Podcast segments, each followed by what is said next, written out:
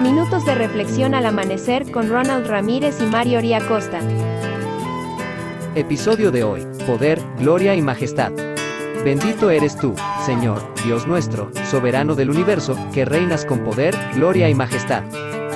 Acuérdate, pues, de mí cuando tengas ese bien, y te ruego que uses conmigo de misericordia, y hagas mención de mí a Faraón, y me saques de esta casa.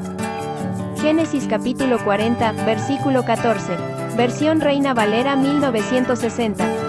José era un hombre de fe, él confiaba en el Señor y había decidido obedecer y ser fiel en todo momento. Su fe había alcanzado un nivel alto, por lo cual se considera el pedido que le hizo al copero como una debilidad. José debía confiar en Dios quien era el único que podía liberarlo de la cárcel. Por ello le tocó pasar dos años más en ese lugar, donde tuvo que entender que su liberación no dependía del copero ni del faraón, sino de Dios.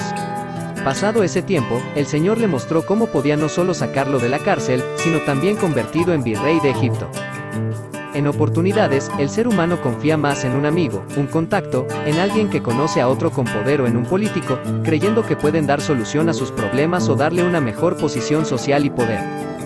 En lugar de confiar en el Rey soberano del universo, quien tiene poder para sacarlo del pozo más profundo a la grandeza, de la miseria a la riqueza, de la enfermedad a la sanidad y de la esclavitud a la libertad.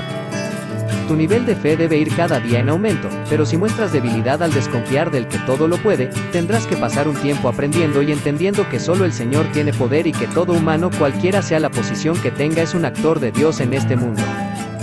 Pon tu confianza y tu fe en el único que todo lo puede.